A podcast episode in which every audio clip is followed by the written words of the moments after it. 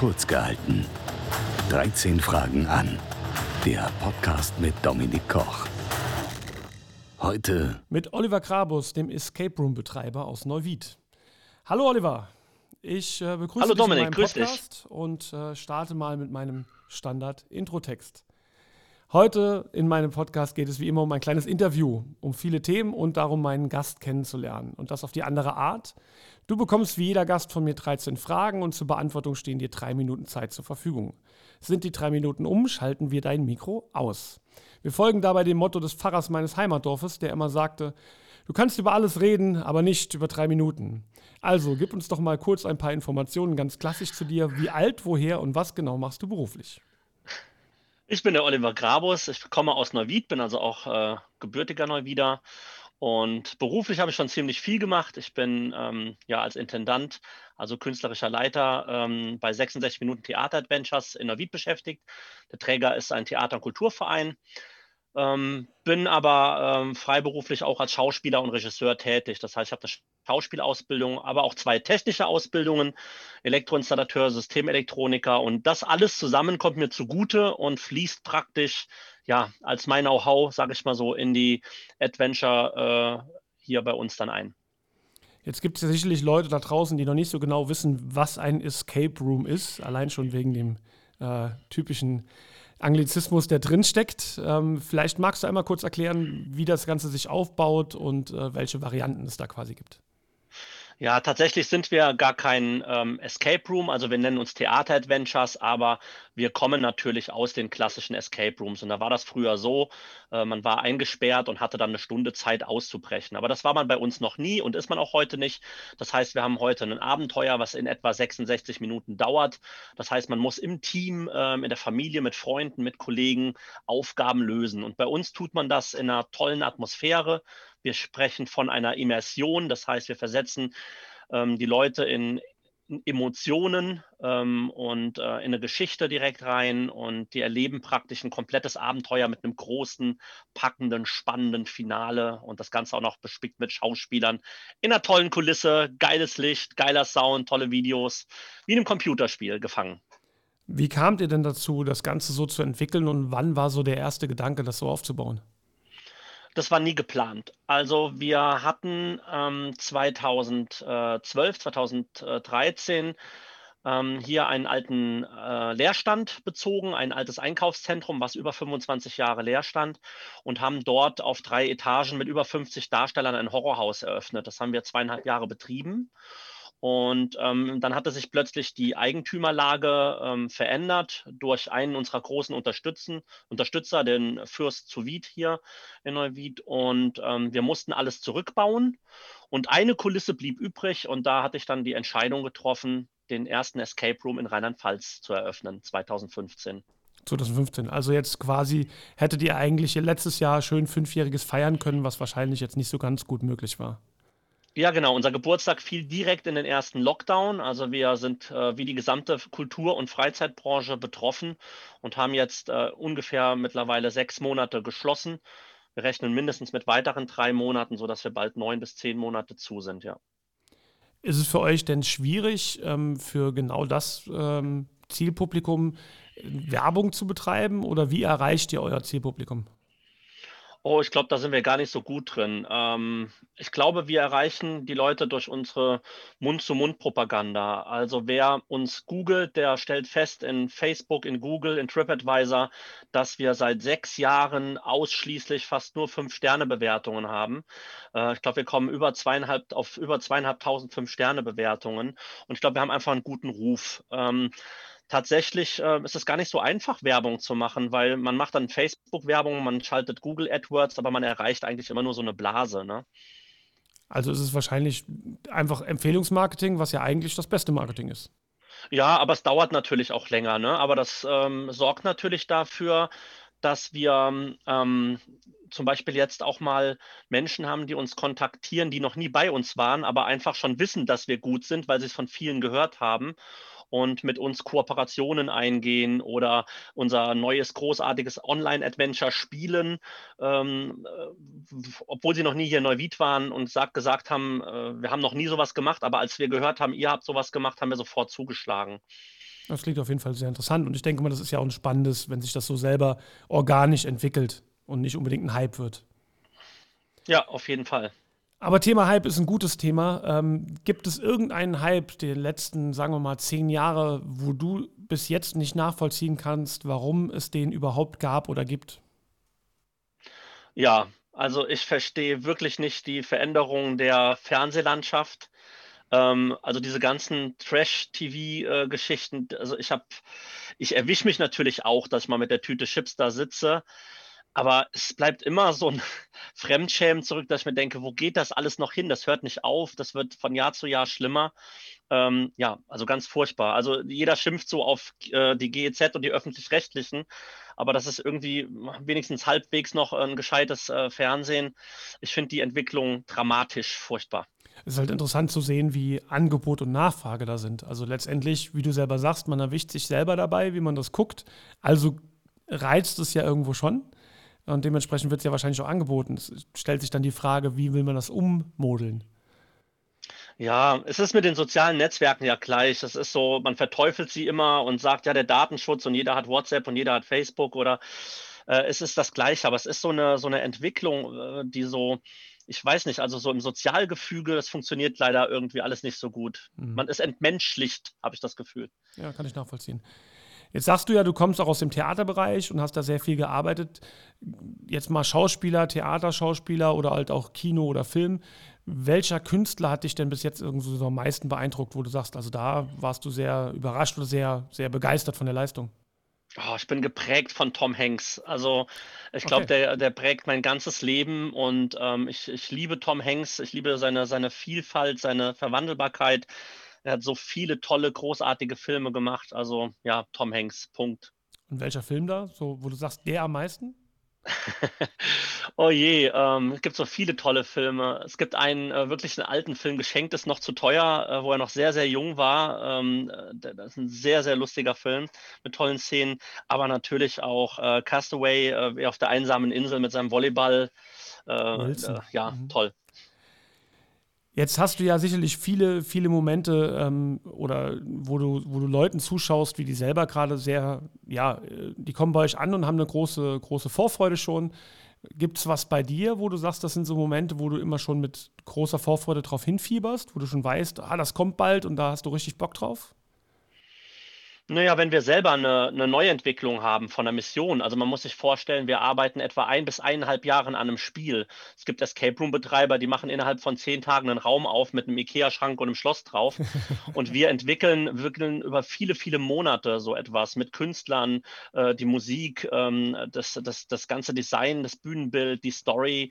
Äh, das, äh, es werden Medien gestaltet, es werden Filme dafür produziert, Einspieler ähm, und so weiter und so weiter. Und das dauert richtig lang und das ist eine ganz große Produktion dann immer, äh, die so zwischen 25.000 und 50.000 Euro kostet. Und dann ist es wie eine Premiere. Man fiebert darauf hin, dann die ersten Besucher glücklich zu machen und zu sehen, wie die Spaß haben und Bock haben. Und ähm, ja, und das haben wir jetzt schon ein paar Mal gemacht in den letzten Jahren. War das denn jetzt gerade so speziell im letzten Jahr für euch schwieriger, das zu entwickeln? Oder ist das aufgrund der Digitalisierung heutzutage eigentlich relativ egal, ob man direkt beieinander sitzt oder, oder weiter entfernt ist? Nein, ähm, die Krise war für uns extrem schwierig, weil wir vor Ort an Kulissen arbeiten, weil wir vor Ort an Requisiten arbeiten. Äh, also das Team lebt davon. Und ganz wichtig, was ich gemerkt habe, wir leben vom Besucher. Wir sind leidenschaftlich selbst Spieler und wir lieben es, uns im Anschluss mit den Leuten auszutauschen. Und die brechen seit Monaten, sind die weg. Und das hat auf die Stimmung gedrückt im Team. Also ich will jetzt nicht von Depressionen sprechen, aber äh, uns ging es überhaupt nicht gut. Ähm, natürlich macht man dann auch nur noch Dinge den ganzen Tag wie Anträge, Steuer, Kurzarbeit und so weiter und so fort. Ähm, und das macht auch was mit einem. Aber durch unser neues Projekt äh, hat sich das gerade wieder geändert. Äh, die Stimmung geht hoch, wir sind zurück, wir fühlen uns super. Wenn du die Möglichkeit hättest, mit einem Regisseur ähm, genauso ein Spiel zu entwickeln für eure Räume, welcher wäre das und warum? Auch ganz ehrlich, ich glaube, Regisseure, von die wir alle jetzt kennen, die sollen Filme machen. Äh, das ist was ganz anderes. Also ich äh, mache das selber. Was halt manchmal fehlt, ist das Geld. Also äh, das wäre vielleicht eher die Idee. Also ich glaube, Ideen habe ich genug, Talent habe ich auch genug und ich kenne genug tolle, talentierte Menschen. Und überall da, wo ich mir nicht zu helfen wüsste, würde ich mir die Besten ins Boot holen. Ähm, eigentlich fehlt es nur am Geld, also ein großes Budget. Und dann könnte ich meine Träume natürlich noch viel, viel mehr verwirklichen. Dann nutzen wir doch schon mal hier genau die Stelle, dass du mal so ein bisschen Werbung auch machen kannst. Wenn jemand mit euch zusammenarbeiten kann, wie erreicht er euch am besten? Ja, www.66minuten.de. Also das sind unsere, die Webseite von unseren Theater-Adventures. Und wir haben etwas ganz Großes geschaffen, wo wir tatsächlich äh, momentan unter den ersten drei der Welt gelandet sind von einem Online-Format. Und zwar ist das ein sogenannter Live-Video Remote Escape Room. Das heißt, unsere Schauspieler sind mit Kamera ausgestattet, aber nicht nur das. Sie haben unglaublich viel Technik dabei, ein gesamtes Mischpult auf dem Rücken. Ähm, wir haben unsere Räume digitalisiert. Äh, wir haben ein Hochgeschwindigkeits-Internet, Gigabit. Wir gehen mit einer Top-Qualität in Zoom raus, in Bild und Ton und haben eine ganz tolle Story entworfen, die praktisch nur online funktioniert. Wird gerade ins Englische übersetzt, ist damit weltweit verfügbar. Also man muss mit, nicht mehr nach Neuwied zu uns kommen. Man kann im Rollstuhl sitzen und äh, hat nicht mehr die Behinderung, dass man äh, Barrierefreiheit hier anbieten muss, sondern man kann jetzt von zu Hause auch im Rollstuhl äh, unser Abenteuer erleben. Man kann es erleben, wenn einer in Hamburg ist und einer in München und einer in London. Und wir haben dadurch auch die Möglichkeit, natürlich Partner einzubinden ähm, und Sponsoren auch mit unterzubringen. Das ist ja eigentlich die perfekte, äh, das perfekte Paradebeispiel für Inklusion in jederlei Hinsicht. Wahnsinn, schön. Auf jeden Fall, ja. ja. Kommen wir mal zu meinem Steckenpferd der Musik. Was ist denn so die CD, LP, wo du sagst, die sollte jeder mal gehört haben? Oh je, also ich bin gar nicht gut, ist gar nicht mein Steckenpferd. Ich bin in ja, den das 80ern. Ist ja schön. Ich bin in den 80ern groß geworden. Also ich mag einfach generell 80er Jahre Musik, habe da gar nicht so einen Liebling. Äh, ich liebe Soundtracks ähm, von, äh, Filmmusik und ähm, ich kann das tatsächlich nur so, ich habe gar nicht so die, äh, den Lieblingssong, ja. Und wenn du jetzt sagst, ein Konzert, was du vielleicht selber mal dann begleiten dürftest mit einem Drumrum. Da gibt es also keinen Lieblingskünstler, wo du sagen würdest, also für den könnte ich mir vorstellen, quasi so, ja, wie so ein eigenes Rollenspiel als Konzertevent zu entwickeln? Mm, ja, da ich jemand bin, der ja auch auf Emotionen abfährt, wäre es tatsächlich total was Abgefahrenes, so wie Michael Hirte, ne? Also mhm. der an seiner Panflöte da als Obdachloser Karriere gemacht hat, äh, sowas. Also Menschen, die ganz unten waren und äh, mit denen was machen. Bei, bei so vielen Stars ist es oft andersrum. Die sind ganz jung, ganz schnell hochgekommen und äh, waren ganz oben und viele stürzen äh, nachhinein ab, wie Michael Jackson, sage ich jetzt mal. Und ähm, ich finde diese Geschichten äh, toll, wenn Menschen, die schon ein bisschen älter sind und jahrelang ganz unten waren und dann irgendwo noch äh, im, im, im, höheren Alter plötzlich ähm, ja, so einen Turn kriegen. Äh, das ist Paul Potts-Moment oder Michael Hirte, ja. Genau, ja. ja.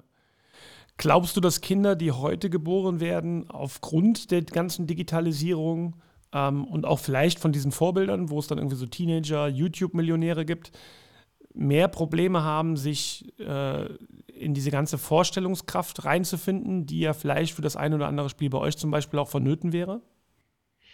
Ich denke da tatsächlich oft drüber nach. Also meine Mutter, die kannte noch jeden Baum und jeden, jede Blume und jedes Kraut und jedes Tier und jeden Käfer. Ähm, alles das wissen wir nicht mehr. Also es geht ja immer etwas verloren. Also selbst ich kenne das ja alles nicht mehr. Ne? Ich weiß, äh, natürlich noch, wo die Banane wächst oder eine Möhre, was vielleicht heute manche andere Kinder schon nicht mehr wissen, weil sie denken, das kommt aus dem Lidl oder dem Aldi. Aber ich glaube, von jeder, in jeder Generation geht sehr viel verloren und jede Generation macht das neu für sich äh, aus. Und ich denke, dass ähm, ich werde jetzt aktuell Vater. Äh, ich weiß es noch nicht, was dann passiert die nächsten 20 Jahre. Ich wünsche natürlich meinem Kind ähm, eine tolle Zeit, eine tolle Zukunft, aber weiß auch, das wird anders werden, wie das, was ich erlebt habe. Ähm, und ich drücke alle Daumen, aber glaube auch, dass das die Generationen für sich machen werden. Die gehen ihren Weg. Merkst du das auch bei eurer Zielkundschaft? Also ist die eher erwachsener oder ähm, weil die vielleicht das einfach noch mehr gewohnt sind, überhaupt, ich sage mal, zu spielen im realen Sinne und nicht im digitalen Sinne? Oder habt ihr auch, auch quer durch die Bank alle Altersklassen? Ja, wir haben quer durch die Bank. Wir haben ähm, auch eine eigene Kindermission gebaut für 8- bis 12-Jährige, die komplett ohne Erwachsene das auch machen. Aber wir haben auch ähm, Spieler, die ähm, im Rentenalter sind, die jenseits der 65 sich bewegen. Ähm, der allergrößte Teil, muss man aber schon sagen, ist so zwischen 25 und 45. Äh, da bewegen sich die allermeisten zwischen, ja.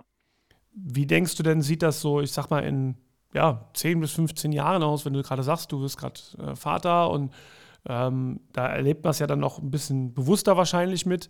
Wie wird sich das denn so verändern? Hast du da schon so eine Tendenz, wie solche Sachen wie euer Theaterspiel oder auch der klassische Escape Room oder das ganz normale Spielen im Vergleich zum digitalen sich so in den nächsten Jahren verändern wird? Ja, ähm, künstliche Intelligenzen werden in die Kreativbranche Einzug äh, finden. Ähm, es wird ähm, alles noch mehr verschmilzen, also TV-Kinoformate mit Spielen ähm, zu Hause im Wohnzimmer vernetzt mit anderen auf der Welt. Äh, es wird mehr, mehr Sprachbarrieren werden abgebaut werden. Also ich glaube, äh, die Digitalisierung wird, äh, wird sehr viel verändern, dass man vielleicht am Ende auch den Duft äh, zu Hause hat oder auch noch mehr Immersion im Wohnzimmer äh, dann haben wird. Mhm. Bevor wir zur letzten Frage kommen, die ich ja immer gleich stelle, wenn du dir jetzt mal vorstellen würdest, du müsstest nicht mehr schlafen, warum auch immer, äh, was würdest du mit deiner zusätzlichen Zeit anfangen? Hm.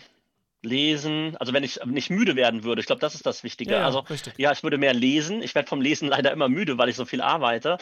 Ähm, ich würde äh, noch mehr arbeiten, aber auch noch mehr äh, Freizeit äh, haben wollen. Vielleicht mehr raus in die Natur, in die Berge, in den Wald, ähm, mehr Urlaub machen.